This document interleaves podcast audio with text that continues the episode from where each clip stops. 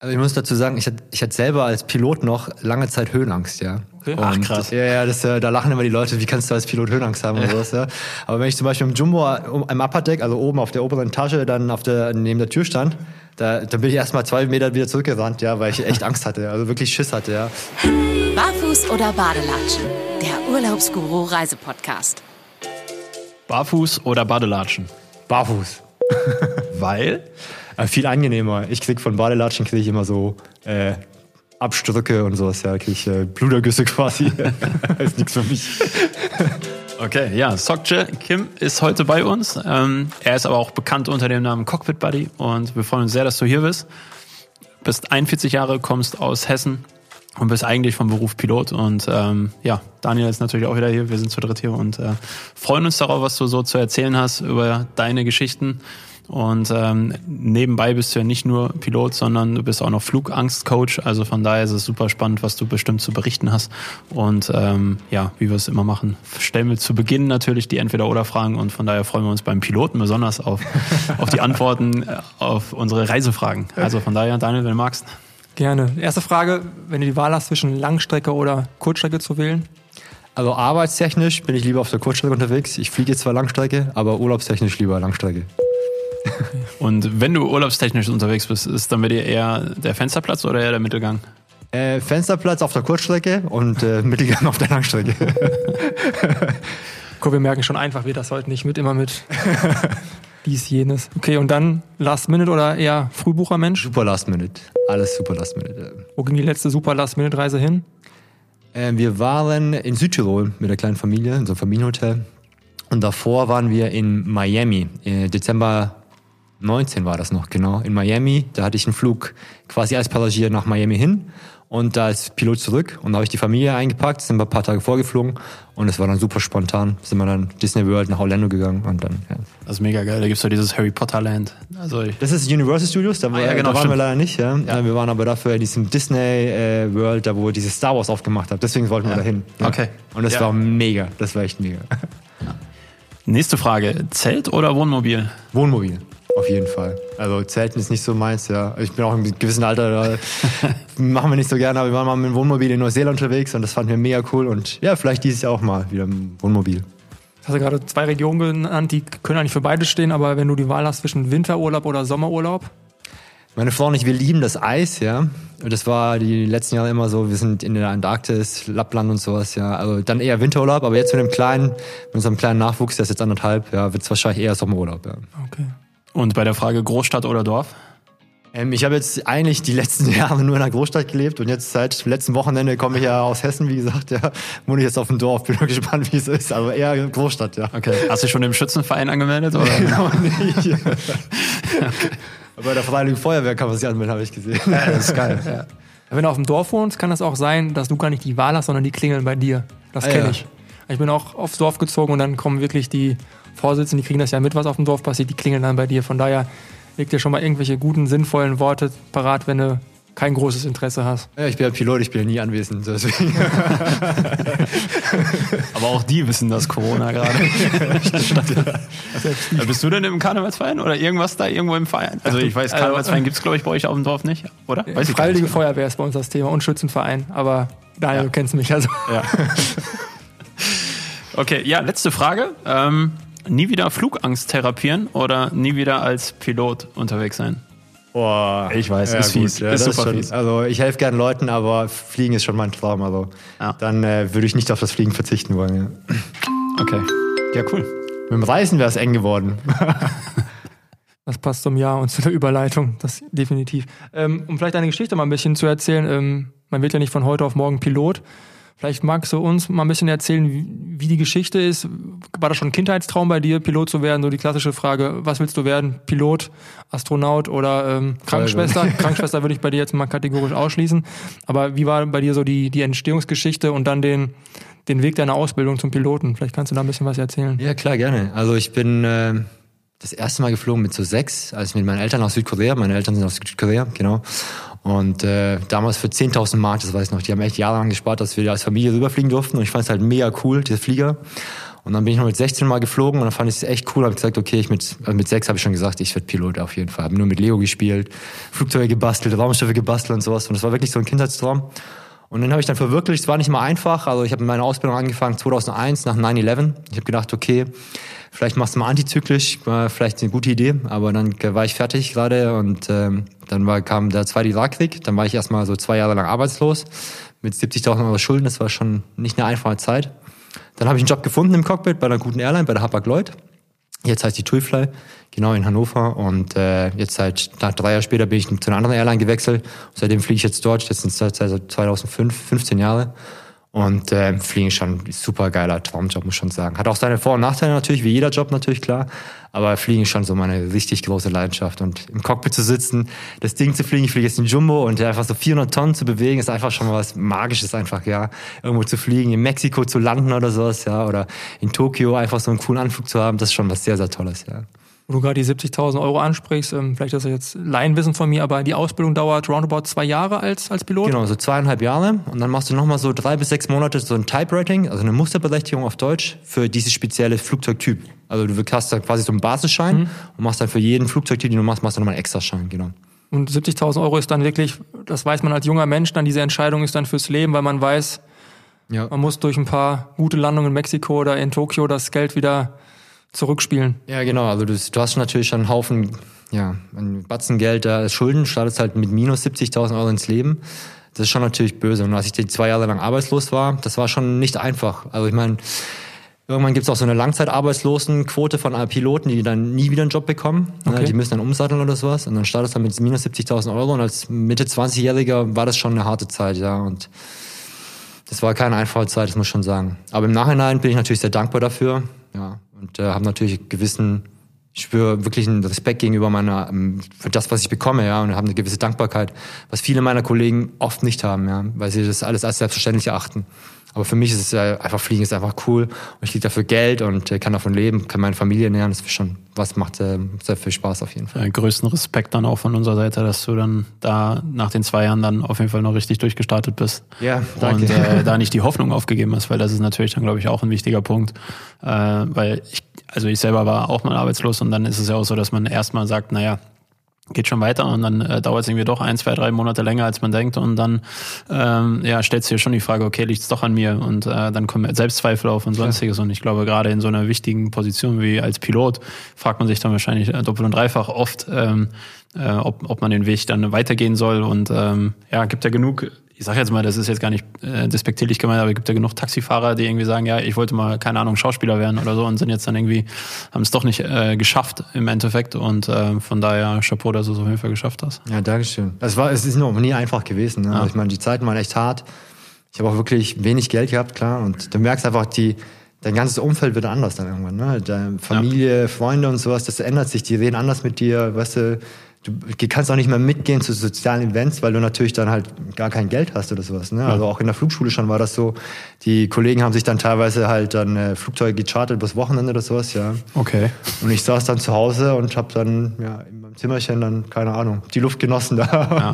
und gelernt oder sowas, ja. Aber es war trotzdem alles gut im, im ja. Nachhinein betrachtet und wie gesagt die Dankbarkeit, die ich daraus ziehen kann und äh, ja, also diese, die, nicht diese Selbstverständlichkeit zu haben, diesen Anspruch zu haben, mhm. hat mich sehr viel gelehrt und ja. Okay.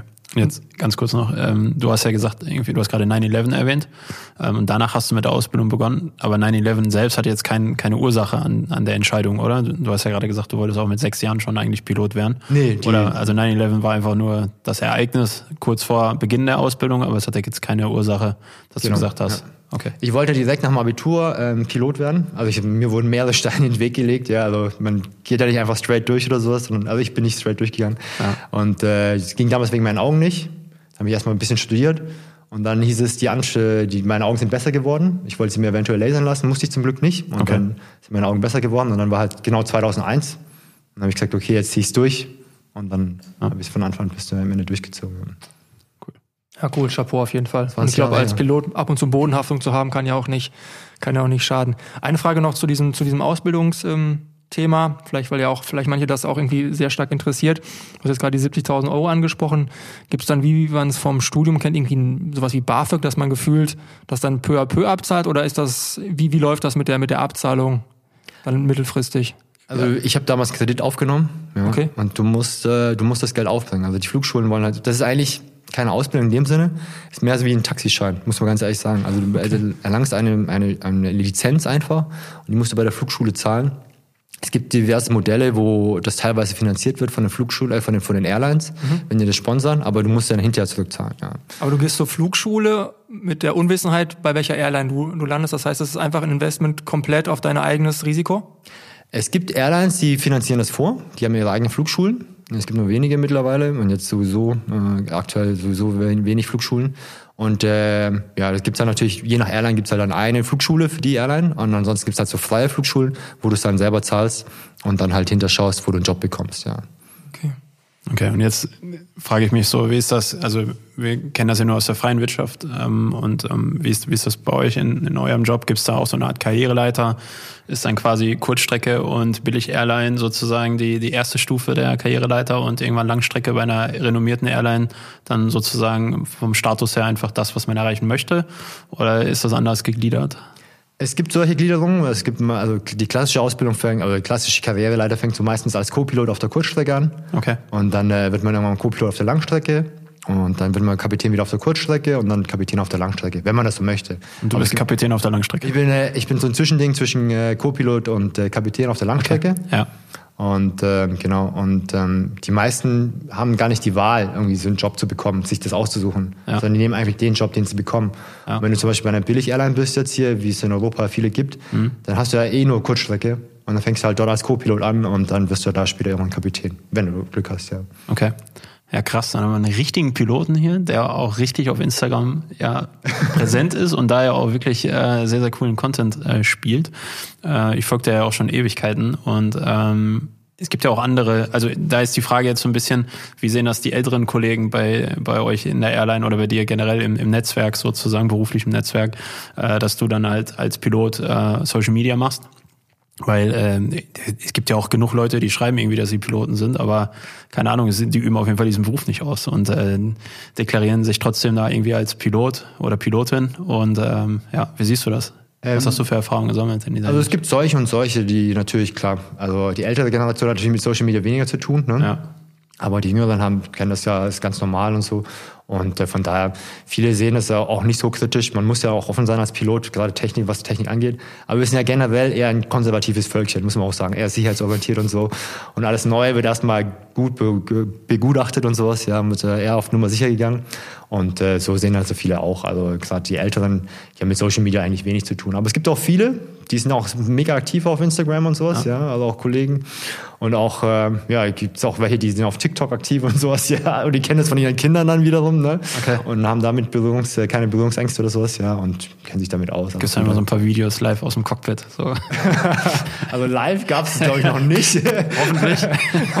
es gibt ja natürlich auch Phasen, da, da müssen wir das Ding, da gibt es natürlich sowas gar nicht. Also, Ja, also wir werden äh, nie als Pilot natürlich irgendwie eine Landung live filmen oder sowas. Das geht natürlich nicht, ja.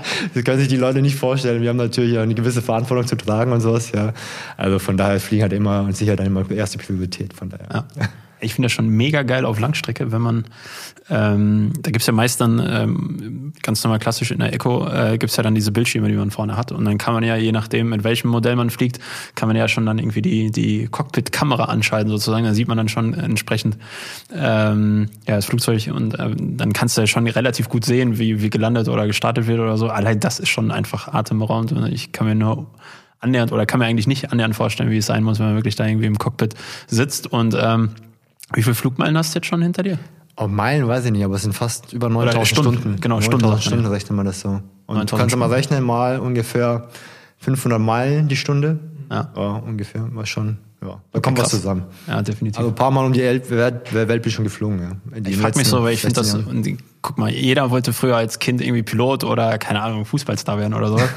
ähm, und und äh, ich meine, du hast es geschafft, Pilot äh, zu werden und äh, genießt man das dann immer noch wieder aufs Neue oder ist es dann irgendwann auch einfach so beruflich abgestumpft oder dass man ganz normal zur Arbeit geht und dass man sich Sonntagabend so denkt, boah, morgen muss ich wieder zur Arbeit oder, oder ist das nicht? Oder denkt man eher so, boah, morgen darf ich nach Tokio fliegen oder keine Ahnung wohin? Wie Es gibt das? natürlich auch Phasen in unserem Job, wo es halt sehr anstrengend ist, gar keine Frage. Ne? Es gab auch Sommermonate, wo du bist halt von einem Flug gekommen, ne, aus Ja. New York, dann hattest du einen Tag frei, bist am nächsten Tag wieder in Richtung Washington geflogen oder sowas. Also du wusstest gar nicht mehr, dein Körper war irgendwo auf dem Atlantik gefangen mit Jetlag oder sowas, ja. Da denkst du auch so, hätte ich mal lieber was Gescheites gelernt oder es gibt auch Phasen nachts im Nachtflug oder so nach Buenos Aires, nachts über den Atlantik, wo du denkst so, was mache ich eigentlich hier nachts um drei? Ja? Wieso bin ich hier? Wieso bin ich nicht in meinem Bett? Ja? Gibt auch solche Phasen, aber sonst eigentlich jedes Mal wieder aufs Neue. Es fliegen einfach so cool. Einfach Ja. wirklich diese Sonnenuntergänge, Sonnenaufgänge, Polarlichter, was du alles siehst und so die Städte, das Reisen, mit den Kollegen einfach zusammen zu sein. Das ist einfach, diese Erlebnisse, die du hast, die kannst du, da könntest du zig Bücher darüber schreiben, glaube ich. Und da würdest immer noch nicht alles füllen. Also es ist einfach ein cooles, cooles Leben. Es macht sehr viel Spaß und wieder aufs Neue und all die Jahre, auch das Fliegen an sich verliert nie seinen Glamour und nicht seinen Glanz und es macht immer noch Spaß, nach 16 Jahren das Ding zu fliegen einfach, ja. Das manuelle Fliegen, das ist einfach, einfach cool. Einfach, macht einfach Laune, ja. Glaube ich. Jetzt hast du gerade schon Kollegen angesprochen. Jetzt Langstrecke kann ich mir vorstellen, hängt ja auch ein bisschen davon ab, wie ist die Stimmung da vorne im Cockpit.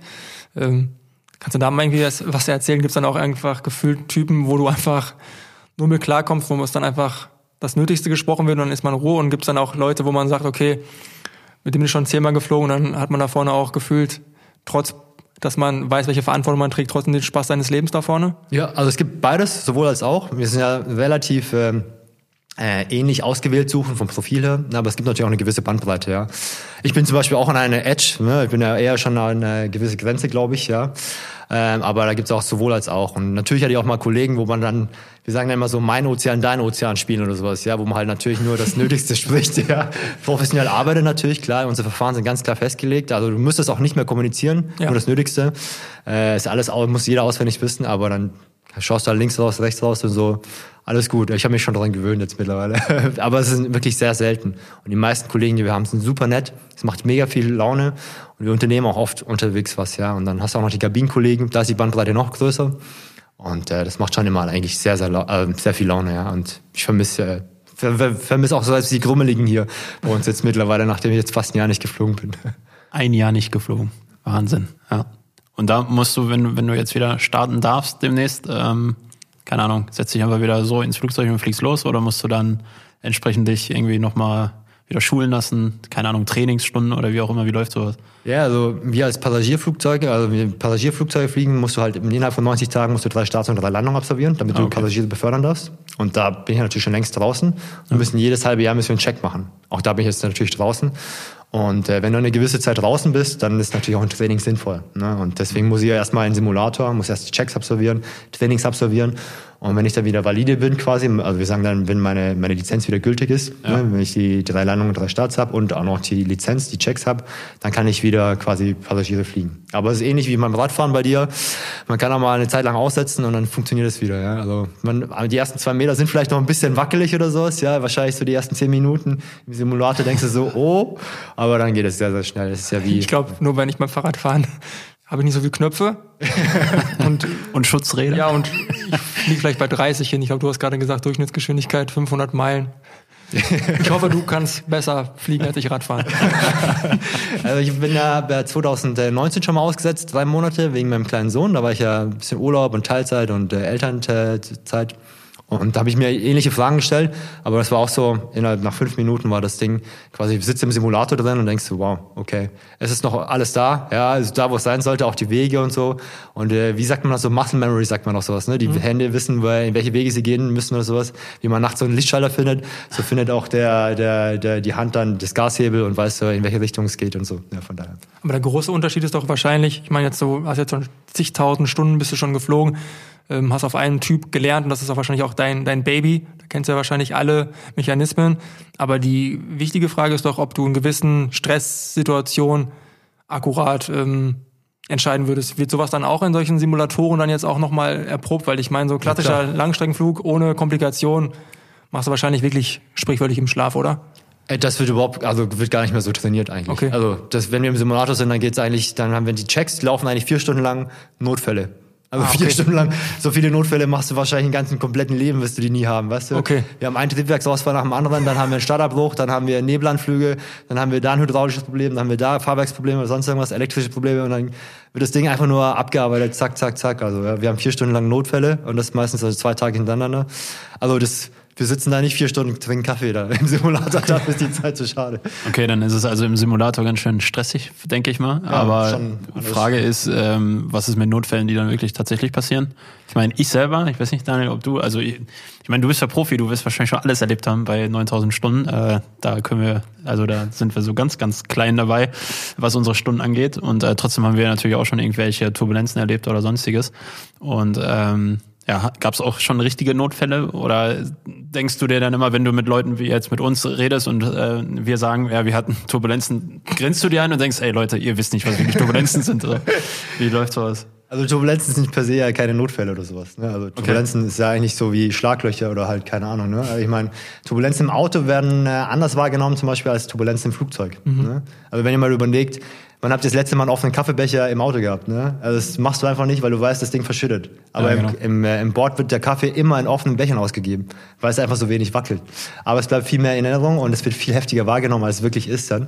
Und oft auch als Notfall, was es auch nicht ist. Ja. Also Turbulenzen sind bei uns gar keine Notfälle. ja. Also, Okay. also es ist einfach Standard. Ja. Also es gibt halt mal Notfälle, aber ich würde sagen, so 80, 90 Prozent der Flüge sind eigentlich ruhig. Ja. Ja.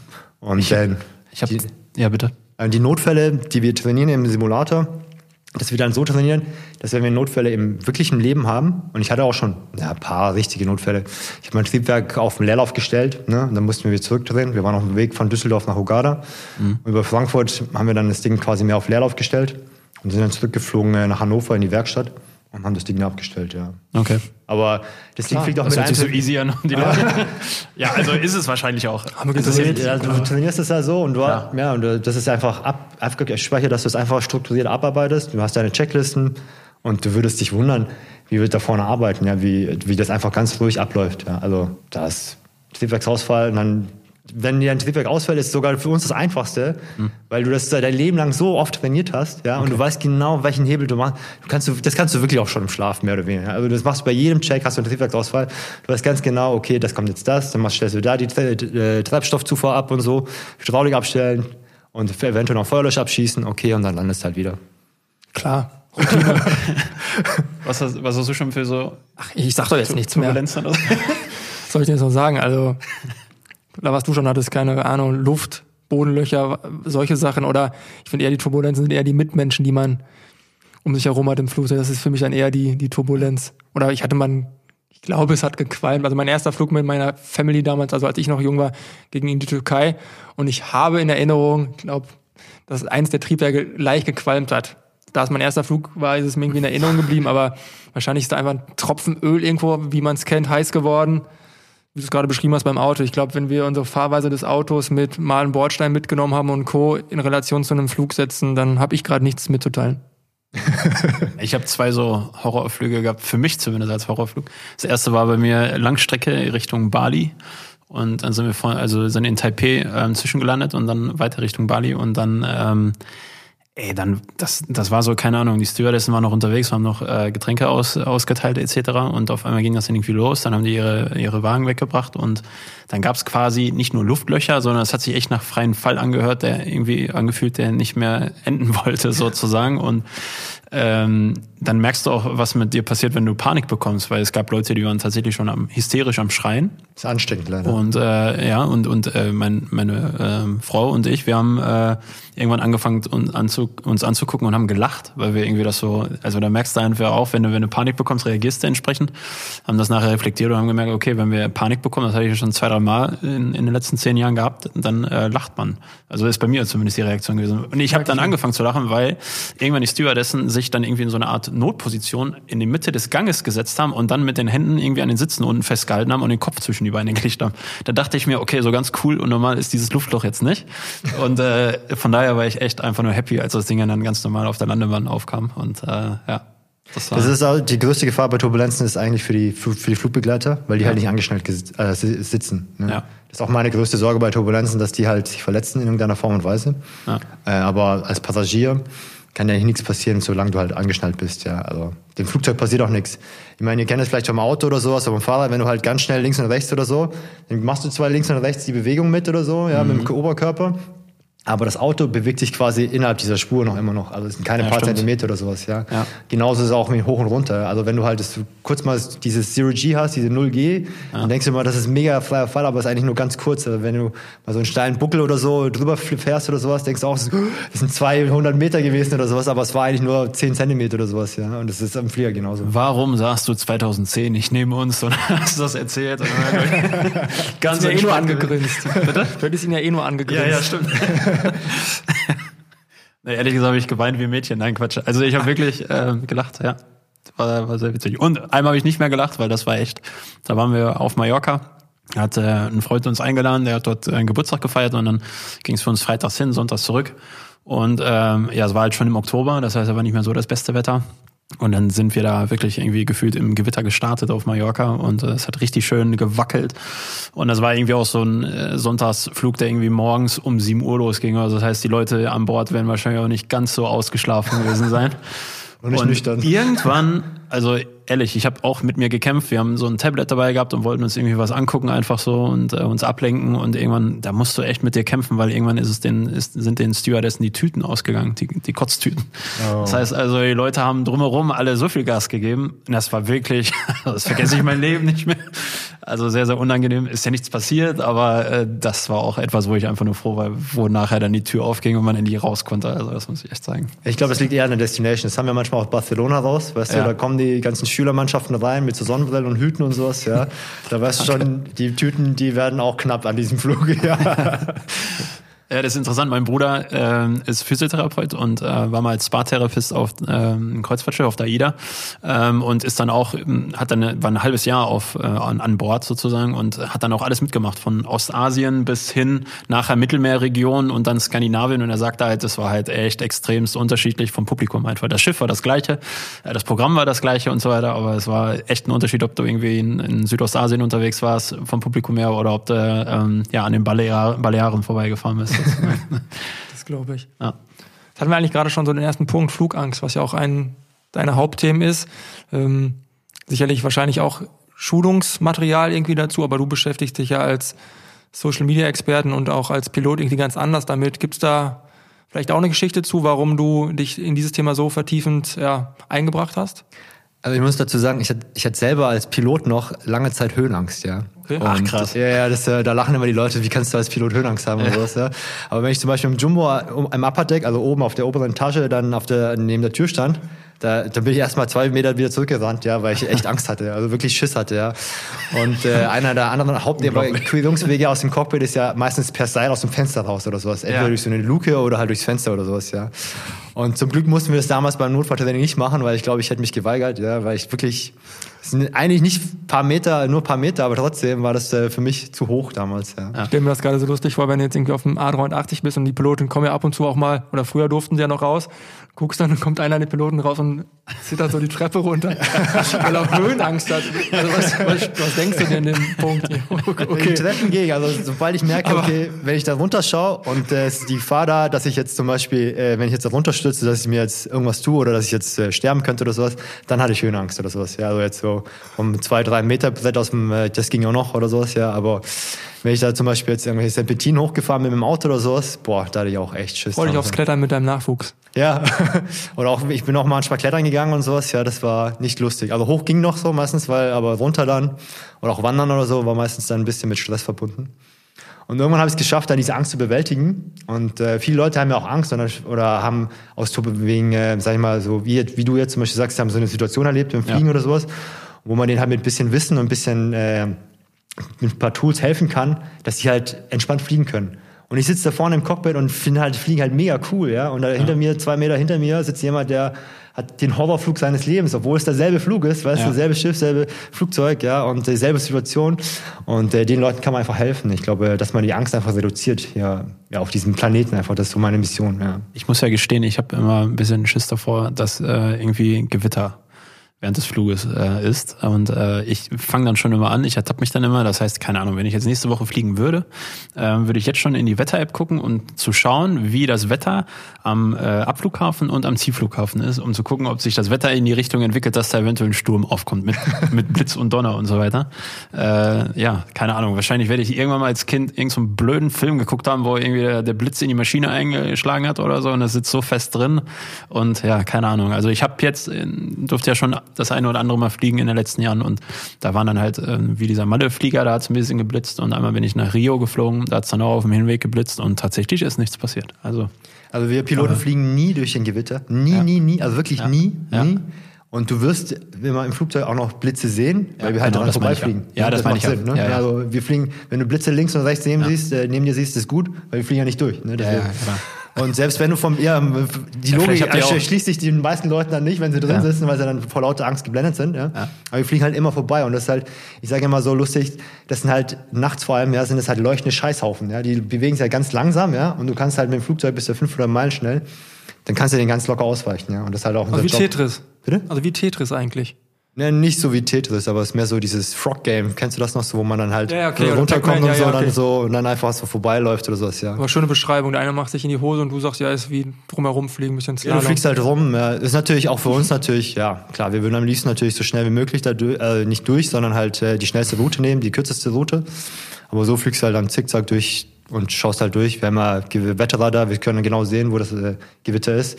Fliegst halt äh, drumherum, ja. Also es würde mich wirklich beruhigen, wenn du mir jetzt, also das ist wirklich so, man fliegt nie, also das Gewitter ist nie so schnell wie die Maschine. Das heißt, Ja, mit das der Maschine kannst du immer dem Gewitter ausweichen. Du kannst ja mal überlegen, wie, wie schnell so ein Gewitter ist. Das bewegt sich ja vielleicht so 20 km/h, 240 km/h die Stunde. Ja, Keine Ahnung, ja. Ja, also Okay. die Gewitter bewegen sich ja, die Fronten bewegen sich ja sehr langsam. Das Wetter kommt ja nie, pst, ist ja in einer Stunde, ist ja sofort irgendwie 200 Kilometer gewandert oder sowas. Ne?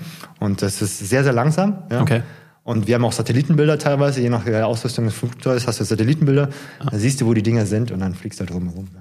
Okay. Also, das ist so, als wür- würdest du ein riesen Schlagloch und oben drüber ist so eine, so eine Blitzkugel, weißt du? So Ja. eine Blitzkugel und dann sagst du, okay, dann musst du halt jetzt rechts oder links vorbeifliegen. Ja. So einfach ist das. Ja. Aber Riesenschlagloch. Es gibt ja dann auch noch theoretisch die Straßen, die irgendwo enden und dahinter ist einfach der tiefe Abfall. Also das heißt, es gibt ja auch ähm, richtig große, weiß ich nicht, äh, Tiefdruckgebiete, Linien. die, Ja, genau. die dann so groß sind, dass man nicht einfach drumherum fliegen kann. Die siehst du ja doch? dann vorher schon. Also, du siehst ja, das ist ja nichts, was Ja. plötzlich entsteht. ja, aber was macht, denn, was macht denn der Flieger, wenn er, keine er Ahnung, kriegt auch um- Wetterdaten. Ist ja um nicht, dass 15 du, Uhr er fliegt er ja von nicht nur auf wetter.com Und und, guckt, äh, was, was Phase ist, was sagt er. Hallo, ich habe auch den Regenradar. Ja, sorry. also ich glaube, die deutschen Airlines, die in Deutschland starten, haben irgendwie nochmal ein Faxgerät, wo dann Wetterdaten von, von der Zugspitze kommen und dann. Es gibt Wetterdienste, es gibt Satellitenbilder. Und ein Gewitter entsteht ja nicht einfach so. Ne? Also Ja. ein Gewitter braucht ja eine gewisse Stundenanzahl, bis es sich entlädt. Ja. Also weißt du, es ist ja nicht so, hoch, ein Gewitter ist da oder so, sondern es bildet sich über die Zeit hinweg. Ja? Also im, gerade im Sommer so ein Hitzegewitter, das dauert ja mehrere Stunden, bis das sich entwickelt. Und das siehst du ja, also du siehst ja schon anhand der Wolkenbilder, wie sich so ein Ge- Gewitter entwickelt. Also von daher, das ist unser tägliches Brot, weißt du? Wir fliegen bei Wind und Wetter, das ist genauso wie Autofahren im Schnee oder sowas, ja. Also wir fliegen natürlich im Herbst, im, im äh, Frühling immer bei Sturm und bei Gewittern. Ne? Also wir fliegen nie durch ein Gewitter durch, aber St- Stürme oder sowas, ja, sind in den letzten Jahren, finde ich, vermehrt gekommen, aber ist auch unser Alltagsgeschäft, ja. Und äh, die Leute denken jedes Mal, es ist eine besondere Situation, aber jedes Jahr kommen sie wieder. ist wie der Schnee, der kommt auch jedes Jahr wieder. Ich schwöre euch, ich werde diese Podcast-Aufnahme nie mehr vergessen. Weil jedes Mal, wenn ich fliege, werde ich an, an das Gespräch mit euch denken und dann bin ich tief in Sie brauchen keine Sorgen haben. Die Gewitterwolken kommen mit 42 km/h aus Südosten. Wir fliegen draußen rum. Woher wissen die das? Ja. Genieße es lieber. Also ich meine, ich, ich finde Gewitter total äh, faszinierend. Ne? Also das ist ja auch was, was du nicht so nah siehst, ja. Und das ist ja wirklich beeindruckend, wie viel Energie da drin steckt, ja. Und nachts vor allem, wenn es dann leuchtet über den, Atlantik oder sowas, ja. Ich finde das mega faszinierend. Ja, da wollte ich sowieso fragen, was, was so für dich die Magic Moments sind der letzten Jahre, weil du hast gerade schon von ähm, Polarlichtern gesprochen. Jetzt sagst du gerade, dass die Gewitter so faszinierend sind, wenn sie wirklich da irgendwie aus weiter Ferne dann äh, beobachtet werden können von dir und so. Ich weiß nicht, was, was sind so die Momente, wo du sagst, das werde ich niemals vergessen, das war so mega geil. Also gerade so richtig coole Gewitter. Also me und dann noch so ein Mondaufgang oder sowas im Hintergrund, weißt du? Ja. Also das, das kannst du nicht malen, weil teilweise Sonnenuntergänge, Sonnenaufgänge. Und dafür sind wir echt verwöhnt, weil wir es eigentlich fast jedes Mal haben, auf jedem Flug oder so. Aber jedes Mal sitzt du da wie so ein kleiner Junge, Kinnlade unten und denkst so, oh, wie geil sieht das denn aus, ja? Und dann rufst du immer hinten an, ey, komm vorbei. Und die so, wir sind mitten im Service. Und ich so, ey, das ist so cool, muss vorkommen. Und so, ja. Und äh, ich weiß noch einmal, bin ich aus Vancouver Deswegen dauert das manchmal länger. okay, das nächste Mal. Ich weiß noch, ein Flug war sehr besonders, aus Vancouver raus nach Frankfurt zurück, durch die Nacht. Und das war, also Polarlichter, falls ihr die schon mal gesehen habt, sehen ja schon total mega cool aus, ja. Aber es war fast der komplette Flug.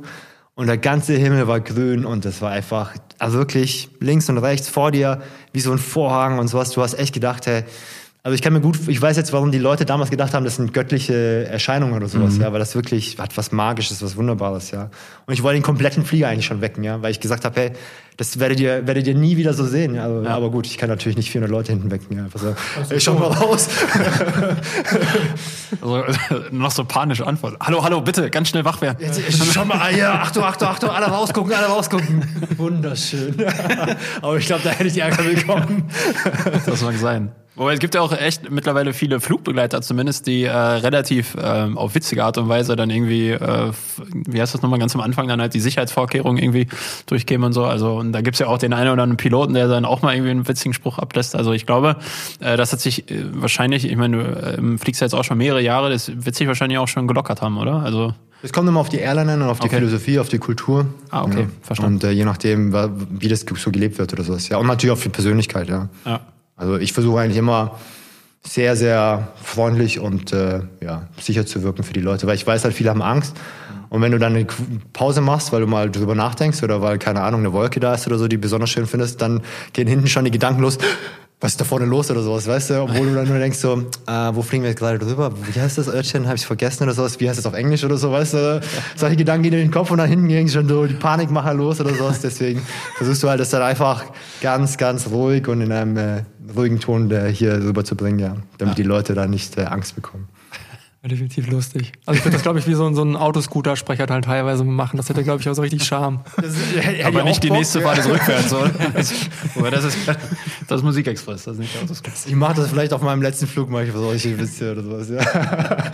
Ich wollte auch schon mal so, so, so gebrochen Deutschansagen machen, so, weißt du, so, ich bin Austauschpilot aus Nordkorea oder so. Praktikant. Aber ich glaube, dann, dann glaube ich, ist die Panik echt an Bord.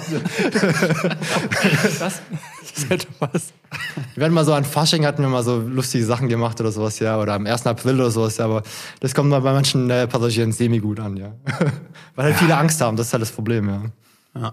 Und aber du hast jetzt dann wirklich dann entsprechend als Flugangst-Coach dann auch wirklich schon Leute komplett von ihrer Flugangst geheilt. Also Ja, ich hatte wirklich schon Leute, die teilweise jahrelang Therapie waren, die nicht Ja. geflogen sind. Ich hatte mal einen Familienfall, der kommt hier aus der Ecke. Und der ist wirklich an der Flugzeugtür, ist er wieder zurückgegangen. Und seine Frau und sein Kind ist dann halt in Urlaub und er war halt allein zurück oder sowas. Ja. oh fuck, okay. Ja, und äh, dann konnte ich ihm helfen. Das war Oder echt, Taktik. Oh, das war taktisch. genau gesehen. Du hast dich jetzt. Es hat auf jeden Fall Konsequenzen, wenn du sowas machst.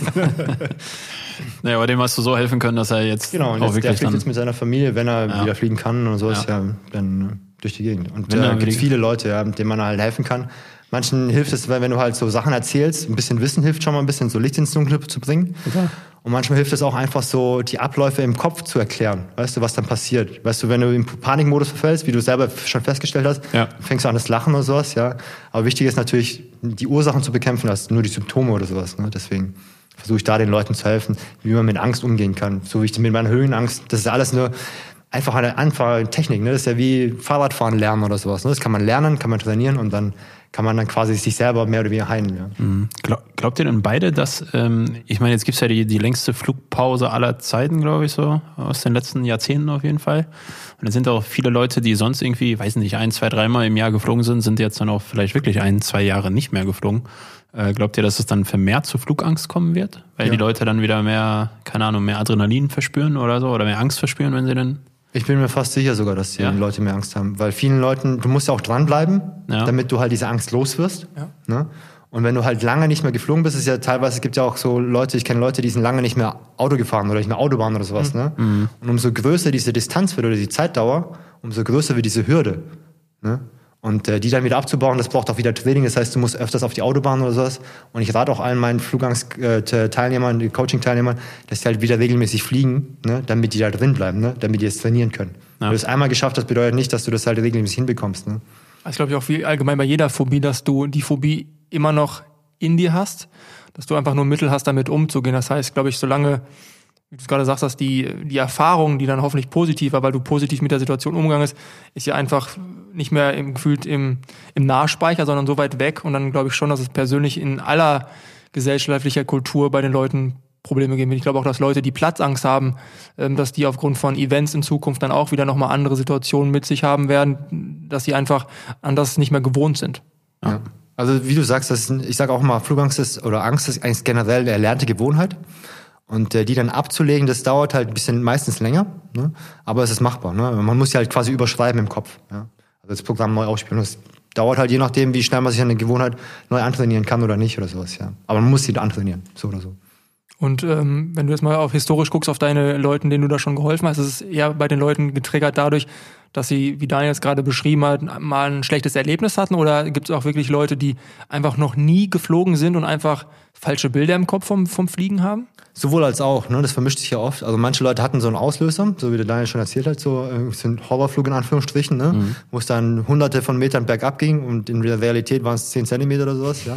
Nein, das waren hunderte Meter. ja, ich weiß.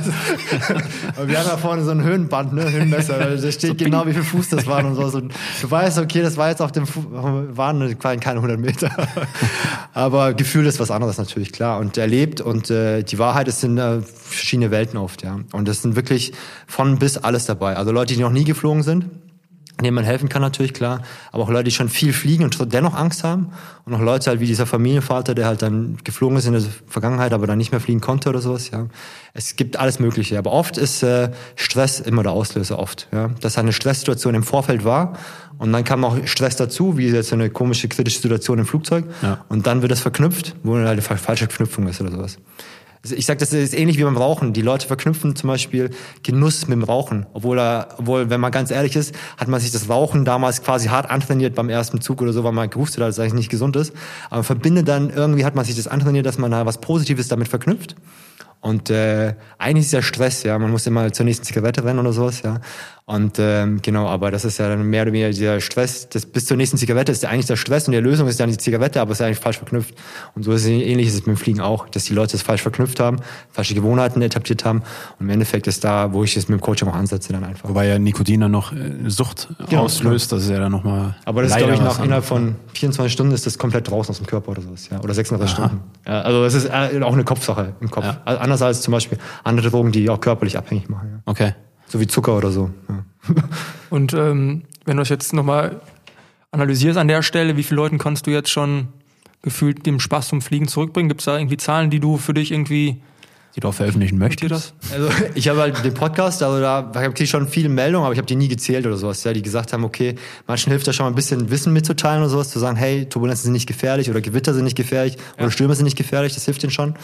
Ähm, aber es gibt auch äh, Leute, die haben dann, müssen daran arbeiten, die kommen dann zu mir in Coaching und das sind schon so dreistellige Leute, habe ich schon, schon helfen können. Und dann ja. auch Leute schon mal auf dem Flug dann gehabt, die bei dir waren, wo du dann einfach durch Zufall am Terminal getroffen hast und gesagt haben, ey, cool, ich bin gerade mit dir geflogen und du bist derjenige, der mir ehrlich gesagt diesen Flug indirekt ermöglicht hat?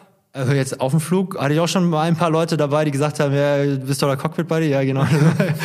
Aber ich mache mit den Coaching-Teilnehmern, gehe ich ja auch mit denen, gehe geh auch zusammen fliegen. Also okay. wir mieten uns dann quasi, also wir kaufen uns dann Tickets und fliegen dann von A nach B wieder zurück und dann können die das Erlernte dann anwenden oder sowas, ja. Ich finde es mega wichtig, jetzt noch einmal auf deinen Podcast zu kommen, weil wir sind ja ein relativ neues Format, neuer Podcast. Äh, und ähm, das Feedback, was wir teilweise schon von unseren Leuten bekommen haben, ist, dass sie relativ neu in diesem Podcast, äh, in dieser Podcast-Szene sind und gerade unseren Podcast so als ersten Podcast hören. Und äh, ich, weil ich selber auch so Fan von deinem bin, kannst du bitte nochmal erzählen, weil du machst es ja schon viel, viel länger. Du bist richtiger Profi, nicht nur als Pilot, sondern ja, aber wir sind ja seit ein paar Wochen zugange und du machst es, glaube ich, schon ein bisschen länger. Ich finde euren Podcast mega cool. Ja, auf der Fahrt ja alle Folgen gehört. Das war echt sehr, sehr cool. Ja. Danke, ähm, danke. Mein, mein Podcast heißt Cockpit Buddy. Da gibt's jetzt auch, ich habe schon, ja, keine Ahnung, wie viele Folgen schon raus, viele Interviewgäste auch, so gerade mit Fluglotsen, Feuerwehr, Flughafenmänner und sowas, ja einfach mal so ein paar Mythen und auch viele Fragen beantworte ich da in dem Podcast, ja. Und deswegen, ja, halt gerne mal rein. Da gibt es ja gewisse Folgen auch, gerade zu Stürmen, Turbulenzen gibt es schon mehrere mhm. Folgen oder mhm. sowas, ja. Okay. Zum Einschlafen heute Abend. ja, das haben auch viele Leute gesagt, ich hätte eine sehr beruhigende Stimme, ja, dass, dass die Leute das auch zum Einschlafen nehmen. Also finde ich jetzt, finde ich auch okay. Nehme ich als Kompliment. Hauptsache die hören zu. Ja, wenn ich den Leuten die helfen kann, ist das schon mal auch gut. Ja, total, definitiv. Ja. Und was macht ein Pilot, wenn er nicht fliegen kann? Ich meine, jetzt sagst du, du bist fast ein Jahr nicht geflogen. Also Ja, also ich habe ja, wie gesagt, den kleinen Sohn. Da bin, das ist mein Ein und Alles. Ich hatte auch eigentlich auch für dieses Jahr geplant, also das letzte Jahr geplant Elternzeit. Also Ja. unbezahlte Urlaub ist das mehr oder weniger bei uns in der Firma, wo ich zwei Monate frei habe und einen Monat flieg. Ne? Das war natürlich jetzt dämlich im Nachhinein betrachtet, weil ich natürlich jetzt nur ein Drittel von meinem Gehalt bekomme. ja, wohlweislich. Und ich wollte eigentlich mit ihm, wir wollten reisen, wir wollten halt wirklich so eine Weltreise machen oder halt zwei Monate halt irgendwo in Südostasien, Südostasien oder Australien sein oder sowas und dann wieder zurückkommen oder so, dann arbeiten, wieder zurück. Das ging jetzt alles nicht. Jetzt habe ich natürlich mit meinem Sohn halt die Zeit verbracht, ja. Ja. Und dann quasi versucht Cockpit Buddy. Ich habe das Buch geschrieben. Genau, ähm, wo ich diesen Podcast quasi zusammenfasse. 100 Fragen habe ich in ein Buch zusammengefasst, was eh schon lange auf der Liste stand, schon angefangen hatte, aber jetzt habe ich es dann finalisiert, wie ist jetzt Okay. rausgekommen. Ja. Und ähm, genau, ich habe jetzt auch noch so andere Projekte noch, wo ich versuche, anderen Leuten zu helfen mit so Trading und Finanzseminaren. Ja, das sind so, wo ich mich letztes Jahr beschäftigt habe. Aber viel Fokus war wirklich Kind, ja. Okay, und in dem Buch hast du ja auch ein paar Reisetipps äh, gegeben, äh, wie Ja, ich genau, gelesen habe. ja. Und äh, das ist natürlich auch nochmal eine spannende Frage. Wie reist ein Pilot privat? Also hast du irgendwie dann, also wir geben ja bei Urlaubskur auch sehr gerne immer Tipps zum Reisen und, und äh, wollen den Leuten irgendwie helfen, dass sie dann doch irgendwie so einen kleinen, weiß ich nicht, einen kleinen, äh, einen kleinen Bonus haben, wenn sie unterwegs sind und nicht nur günstig reisen, sondern irgendwie auch qualitativ hochwertig. Und äh, ich weiß nicht, reist du ganz normal als Passagier oder weißt du, dass es irgendwelche Tipps und Tricks gibt, die du dann nutzt? Ich weiß, du wirst bestimmt auch als Pilot dann, wenn du mit der eigenen Airline, für die du angestellt bist, reist, wirst du natürlich auch Vorzüge haben. Aber äh, wenn du jetzt mit einer Airline reist, die, die jetzt nicht irgendwie dein Arbeitgeber ist, ähm, wie ist das? Weißt du, weil du die Maschinen kennst, weißt du, welcher Sitz der bessere ist oder keine Ahnung, gibt's sowas? Äh, Es gibt ja den Seat-Guru, kennt ihr wahrscheinlich auch, ne? Ja. Der, da verweise ich oft gerne drauf, ja, für die Sitze, ne? Aber ich sitze ja gern am liebsten im Cockpit vorne und wenn es nicht geht, dann halt gerne irgendwo am Fenster oder sowas, ja. Ja. Äh, außer auf Langstrecke dann halt wegen dem Mittelgang oder so. Aber generell, da hole ich mir auch, schaue ganz genau mal nach. Ansonsten, jetzt mit Familie werde ich wahrscheinlich auch eher dann äh, die Flüge festbuchen. Früher bin ich immer Standby geflogen. Ich weiß nicht, ob ihr das kennt, ja. Du kommst halt nur mit, du kriegst ja vergünstigte Tickets bei der Airlines, ja, Ja. auch bei anderen Airlines, kommst aber nur mit, wenn Plätze frei sind. Und es war teilweise dann wirklich mit meiner Frau war das natürlich kein Problem, weil wir flexibel sind, dass wir dann am 24. saßen wir dann am Frankfurter Flughafen, haben uns ein paar Tickets gekauft, ja, und haben gehofft halt, dass wir irgendwo mitkommen. Und dann wurde es halt San Francisco. Das ist geil. Da sitzen wir am Gate und warten halt dann drauf, dass wir mitkommen. Und dann kommt, wird irgendwann dein Name aufgerufen oder kommt auf den Bildschirm. Ja. Und klickst du deine Bordkarten und dann kannst du da einsteigen. Und dann buche ich dann quasi vom, vom, äh, vom Gate zum Flugzeug, buche ich dann einen Mietwagen Hotel für die erste Nacht und dann wird die Reise geplant. Ja. Ich, ich liebe Blind Booking. Das ist ja so eine Art Blind Booking. Also man kann das ja auch, es gibt ja auch äh, Unternehmen, die sich darauf spezialisieren und dann im Vorfeld äh, klickst du dich halt einfach durch und dann, äh, ja, Blind Booking ist auf jeden Fall sehr, sehr cool. Aber irgendwie ist es jetzt so ein Blind, ja, keine Ahnung. Ja, meine Frau und ich, wir waren, sind, sie haben das sehr oft ausgenutzt die letzten Jahre, bevor Ja. unser Kind kam, ja. Und wir waren echt viel unterwegs, ja. Und äh, also ich kann jedem nur empfehlen, ich finde Reisen einfach so mega cool, ja. Und mir fehlt da wirklich was. Das Reisen fehlt mir jetzt sehr, sehr arg, ja, seit einem Jahr. Wir waren in der Arktis, wir waren in Lappland, Polarlichter schauen, wir waren in Neuseeland und sowas, ja, Afrika, also Amerika, Kanada, ist echt so, die ganzen Länder, die fehlen mir noch nicht. Selbst meine Liste ist noch so lang, was ich noch sehen möchte, ja. Und äh, ein Jahr wird mir schon fehlen jetzt, ja, für meine, für meine Ja. Lebensdauer, ja. Und äh, die Bucketlist ist einfach noch so lang. Sammelst du auch Länderpunkte? Oder Äh, also was ja, also pro Land, was man irgendwie bereist hat, gibt's einen Punkt und Ach manche, so, ja, manche ich hab- sagen dann irgendwie 30, 40, 50, keine Ich Ahnung. habe so eine App, die heißt Bean und da gucke ich drauf, Ja. wie viel Prozent ich äh, schon erreicht habe oder sowas. Okay. Und? Ist nicht viel. Also ich kann Nein? nachgucken, da sind noch so kleine Länder drauf oder sowas, aber in Europa selbst, wo ich vieles gesehen habe oder sowas, ja, sind es glaube ich nur 16, 60 Prozent oder sowas, ja, Okay. weil, aber es sind auch, ähm, äh, es sind aber auch nur so kleine Länder auch noch dabei, wie San Marino, da war ich halt noch nicht oder sowas, ja. Ah, Jetzt muss ich die neu laden oder sowas. Mhm. Ja, ach, alles gut, kein aber Problem. ich glaube, es sind nur, ich habe nur ein Drittel der Länder gesehen, die es auf der Welt gibt oder sowas, ja. Also nicht viel, ja. Also 60, 70, wie viele Länder gibt es, glaube ich, über 250 oder 260, glaube ich, oder sowas, glaube ich, in der UNO? Ja, irgendwas über 200. Irgendwas über Ja, 200? 220, glaube ich, Länder und dann gibt es irgendwie Staaten, ist ja nochmal unterteilt. Aber Ja, ich glaube, genau. gute 210, 220. Aber ich habe noch nicht so viele Länder gesehen, also für meine Verhältnisse, sag ich mal, noch nicht so viele Länder Ja. gesehen, ja, die ich gerne noch sehen möchte. Ja. Aber dafür warst du wahrscheinlich schon, keine Ahnung, 30 Mal in Tokio oder so. Das ist natürlich dann auch, weil berufsbedingt dann einfach Ja, schon genau. häufiger dauert. Aber wir sind ja sehr kurz dort, aber selbst dann versuchst du mal die Zeit wirklich intensiv zu nutzen oder sowas. Ja, man hat schon so alles schon geplant oder sowas, was du machen möchtest, welche Wanderung, was du anschauen möchtest, Sehenswürdigkeit, wo du essen gehen möchtest, Ja. welche Karaoke-Bar oder so. Ja. Ist, ist das eigentlich als Pilot, weil ich weiß, Kollegen von der Bundeswehr hier, die dürfen dann im privaten Dienst dürfen die dann, also wenn sie privat unterwegs sind, dürfen sie die Uniform nicht tragen. Und Piloten haben natürlich den Vorteil, wenn die durchs Flughafengelände gehen, so, dann gucken alle mal, und vor allem die Frauen natürlich, ach, da ist der Pilot, da gucken wir mal hinterher. Und ähm, ähm, wie ist das, wenn man dann, weiß nicht, muss man die irgendwann ablegen oder darf man die theoretisch die ganze Zeit tragen, wenn man aus dem Hotel schon Also, keine Ahnung, äh, rausgeht? ich weiß gar nicht, wie das ist. Also, wir tragen die, also ich, ich lege die sofort ab, sobald ich im Hotelzimmer bin. Es ist nicht so, dass ich die jetzt freiwillig rumtrage oder sowas, ja. Sondern eher nur für, für dienstliche Zwecke eigentlich, ne? Ja, genau. Also, also du wirst mich nie in Uniform irgendwo sehen, privat. ja, weiß ich nicht. nee, also außer halt vom Dienst oder zum Dienst hin oder sowas noch, ja, aber Ja. sonst, nee. Ja klar, am Flughafen. Alle stellen sich das immer so ein bisschen vor, wie so bei äh, Leonardo Di- DiCaprio. Catch me if you Catch can. me if you can Ja, und sowas. Ja. Links und rechts so acht äh, hübsche Stewardessen und sowas, ja. Aber Ist das nicht so? Ich hätte eigentlich auch gehofft, dass ich noch jung war, so dass es so ist, aber es ist anders. Ist eher so wie Dance in Washington Flight. Aber das ist auch da, den Film kenn- weiß ich nicht. Der Das ist, das ist kein guter. Film, den wir promoten sollten. okay. Das ist kein guter Film für die Leute, die Flugangst haben. Das mag sein, ja. Nee, Ich habe da auch den Film, wo, wo er die Maschine auf dem Kopf gelandet hat, irgendwie in New York. Das war ja, glaube ich, auch eine, eine wahre Begebenheit, glaube ich. Ihr Im das? Kopf? Im Hudson Hudson River? Welchen Film meinst Ja, du? das war Hudson aber River, nicht ja. auf dem. Der hat nicht auf dem Kopf gelandet, der ist auf dem Wasser gelandet. Der Ach, auf dem Scully, Wasser genau, gelandet, genau. Der auf Scully gelandet, ja. Ja, genau, so war das. Das ist auch schon ein paar Jahre Tom her. Hanks war das, Ja. oder? Der Film? War es nicht der Film mit Tom Hanks? Genau, das war mit Tom Hanks, ja. Ja, genau. Der war übrigens auch relativ gut, muss ich sagen. Ne? Also der war okay, weil das wäre jetzt auch noch eine Frage von mir, ob man bei gewissen Filmen, ich meine, ich komme äh, gebürtig aus dem IT-Bereich und immer wenn man irgendwelche so Hacker-Filme sieht, dann denkt man so, ja klar, so sieht's aus, alles muss leuchten, alles ist blau, alles ist grün und jeder trägt ein Metallica-T-Shirt.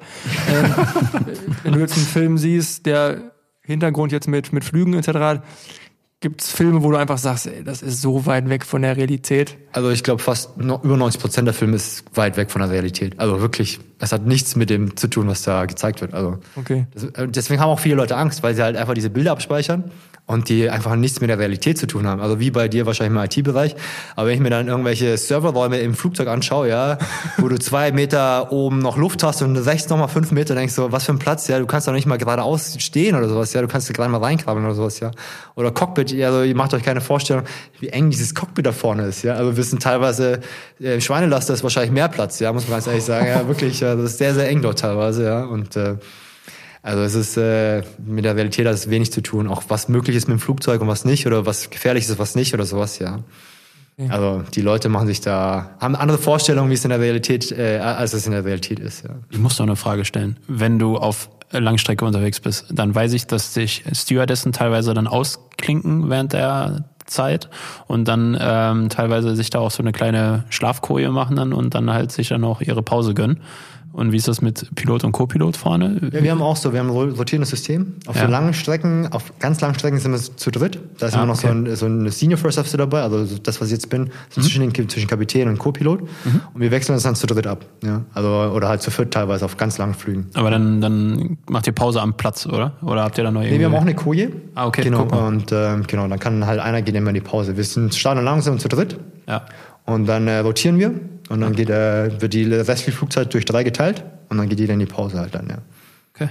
Genau. Aber du hast auch manchmal Pech, ne? Du hast, keine Ahnung, du startest abends um elf und hast dann die letzte Pause, dann äh, musst du halt die ganze Nacht durchmachen bis morgens um acht oder keine Ahnung was, ja. Und dann hast du halt von acht bis elf Pause dann oder sowas, ja. Das ist dann, ja, es ist zwar cool, eine Pause zu haben, gar keine Frage oder sowas, ja. Mhm. äh, Aber zum Beispiel andere Airlines, die machen das zum Beispiel zwei komplette Crews. Eine Okay. macht Start bis zur Hälfte der Strecke und die andere halt dann die andere Hälfte. Wo du jetzt gerade noch mal so ähm, irgendwie Jetlag ansprichst, weil gefühlt, das sind ja immer Themen, die ich dann auch irgendwie äh, berühren. Hast du da noch irgendwie Tipps, wo du sagst, das hilft auf jeden Fall ähm, nicht nur jetzt bei Flugangst, was hoffentlich nur ein Thema ist für eine kleine Auswahl an Leuten, aber Jetlag hat ja irgendwie jeder mit, mit irgendwie zu kämpfen. Hast du da vielleicht noch ein paar Kniffe für uns? Also ich kann euch erzählen, wie ich es mache, ja. Also auch speziell, ich komme nicht so gut zurecht mit dem Jetlag. Das war ein Grund, warum ich auch lange Zeit die Langstrecke gemieden habe. Aber ich habe vertrag's jetzt besser und äh, so mein, was mir hilft, ist, dass ich halt versuche, direkt in die Zeit zu kommen. Ne? Also es gibt so, je nachdem, nach meiner Ankunftszeit, gibt es so Destinations, wo ich dann weiß, okay, ich habe nur 24 Stunden und 48 Stunden, das ist halt was anderes. Dann bleibe ich meistens zum Beispiel in Hongkong oder so, dann bleibe ich meistens in der deutschen Zeit. Dann gehe ich halt nachts feiern oder so, ne? Dann ist halt dann, dann gehe ich mich der deutscher Zeit irgendwie abends dann um acht oder neun ins Bett oder sowas, ja, wenn ich fertig bin und dann ist okay. Aber wenn ich zum Beispiel jetzt in Amerika bin, dann stehe ich halt morgens um vier äh, amerikanischer Zeit auf oder sowas und dann nutze ich den Tag auch, ja. Ich versuche den Tag schon immer zu nutzen. aber dann versuchen immer so schnell wie möglich wieder zurück in die deutsche Zeit zu kommen. Also wenn ich morgens um sieben ankomme, dann entweder komme ich so früh an, dass ich halt nochmal ein, zwei Stunden schlafen kann, oder ich versuche halt den kompletten Tag durchzumachen, bin halt zu nichts zu gebrauchen abends, ja, bin wie ein Zombie und bin ich dann abends um sieben ins Bett oder sowas. Und was mir auch hilft, ist so Melatonin. Dann je nachdem, wenn ich nicht einschlafen kann, dann das als Salbe, als Spray oder sonst irgendwas, ja, da mal die richtige Dosis rausfinden. Aber das benutze ich aber auch nur, wenn ich wirklich dann zwei Tage nicht in die, in die Zeit komme oder sowas, ja. Okay. Aber versuchen einfach direkt in die deutsche Zeit wieder zu kommen, sich zu zwingen, ja. Wir hatten das doch damals in San Francisco, weißt du noch, der ältere Herr, Nee. Unsere Reisetruppe, der immer zu Uhrzeiten wach war, wo wir geschlafen haben, weil er sagt, er den Jetlag macht er nicht mit, er lebt einfach in der deutschen Zeit. Hm. An den kann ich mich nicht mehr erinnern. Ne? Wir waren 2014 im Silicon Valley äh, und haben da waren so mit so einer deutschen Delegation dort und haben da auch mal ja so ein bisschen hinter die großen Companies dort schauen dürfen. Aber deswegen, wir waren da ja bestimmt, weiß nicht, 30 Leute ja, oder so. aber immer wach zu Zeiten, wo es gibt auch viele Kollegen, die bei uns nee. das so machen. Ne? Die bleiben einfach in der deutschen Zeit, die nehmen sich halt so Zeug mit und dann sind halt da nachts, keine Ahnung, gerade in Tokio oder so, habe ich auch schon schlaflose Nächte gehabt, ja, wirklich en masse, ja. Wenn du versuchst zu schlafen, bist hundemüde, kriegst nicht hin.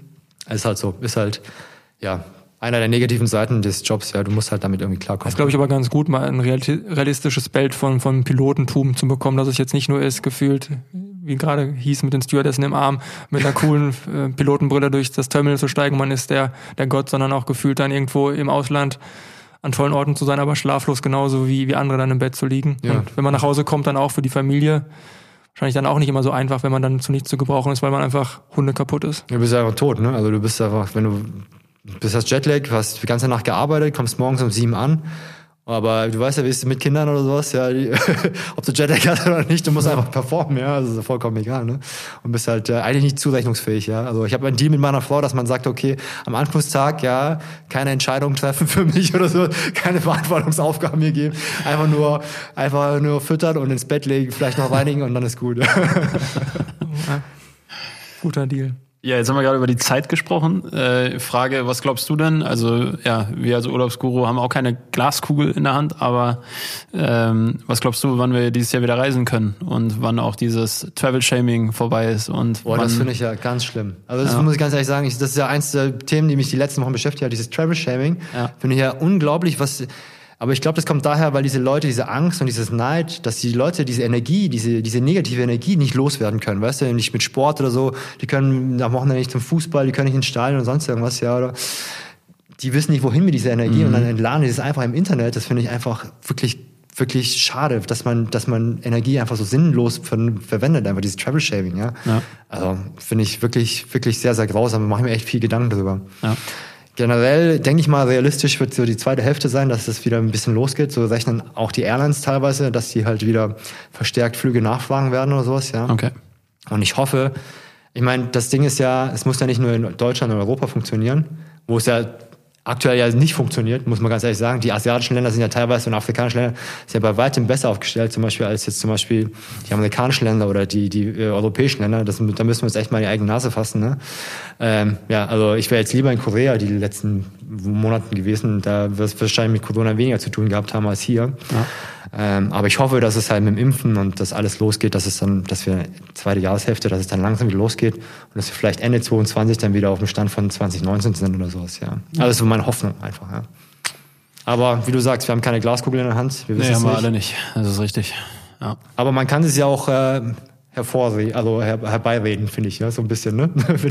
also genauso wie mit der zweiten Welle kann man sich das jetzt auch schön reden, dass man sagt, okay, die zweite Jahreshälfte, da reden ja viele davon, dass es dann losgeht. Ja, aber ich glaube auch, jetzt mal ganz ehrlich, also halten wir fest, hier scheint gerade so ein bisschen die Sonne rein und so, also alles ganz cool und man, man hat schon irgendwie so einen Optimismus, wenn man aufs Jahr schaut. Wir sind gerade im Januar und keine Ahnung, und jetzt denkt man zweite Jahreshälfte spätestens, dann geht das Reisen wieder los und so. Und jetzt stellt euch mal vor, das, das, das wird nicht funktionieren. Ich glaube, dann drehen wir auch echt alle am Rad. Also dann, dann, ja. dann ist, glaube ich, irgendwann auch, keine Ahnung, man, der Mensch ist auch nur für eine gewisse Zeit geduldig und ähm, ich, keine Ahnung, letztes Jahr haben auch viele gesagt, ja, lass mal ein Jahr zu Hause bleiben, ein Jahr nicht reisen, dann wird schon wieder alles gehen und so weiter. Und äh, ich glaube, wenn jetzt das ganze Jahr nicht gereist werden dürfte, sozusagen, dann. Es darf ja äh, gereist werden, also teilweise. Genau, ne? das genau. ist ja das, das auch, was die viele. Das, das ist ja das Schlimme. Die Leute, es ist ja nicht verboten, ja, aber es wird ja trotzdem so hingestellt, als wäre es das Schlimmste, was du machen darfst oder ja. sowas, ja.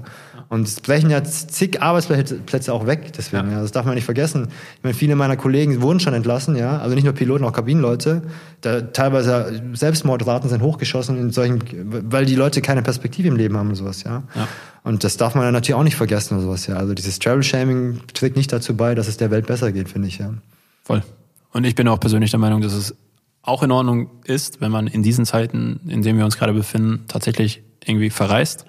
Ähm, und es wird ja mal von der Bundesregierung gesagt, dass, dass touristische Reisen äh, eher gemieden werden soll, es sei denn, es gibt einen triftigen Grund. Und ähm, wenn du gerade von, von Selbstmordraten sprichst und so, dann, dann finde ich, hört ja auch der Spaß auf, weil es gibt ja auch Leute, die gehen quasi gerade kaputt, weil die einfach so, wie du schon gesagt hast, so unter Stress stehen und äh, keine Ahnung, aus beruflichen, aus privaten Gründen Angst haben und weiß ich nicht, was da alles für Gefühle mit reinfallen. Und ich glaube, denen würde es sogar extremst gut tun, wenn die einfach mal für zwei Wochen rauskommen würden und dann halt äh, einfach mal wieder ein bisschen mehr Vitamin D tanken könnten. Und äh, es geht ja nicht darum, dass, dass man, keine Ahnung, nach New York oder also irgendwo in die Metropolen fliegt, sondern gefühlt einfach, weiß ich nicht, Kanaren und dann irgendwo ein einsamer Strand, einsame Hütte. Und ich glaube, erstens kannst du dich da weniger anstecken, als wenn du hier in die Supermärkte gehst. Und zweitens, äh, glaube ich, ist das mal echt für die Seele was Gutes. Und ähm, ja, solche Leute werden dann an den Pranger gestellt, also dann weiß ich auch nicht. Also es Das ist schade, wirklich schade. Ja.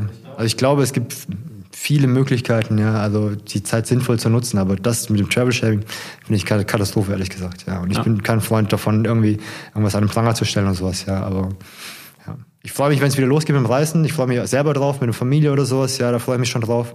Und äh, aber gut. Muss jeder natürlich selber wissen und wenn, wenn man das erlaubt ist und unter Auflagen der Hygienevorschriften und sowas, ja, wenn das alles Sinn macht, ja, sage ich dann auch. Ja. Definitiv.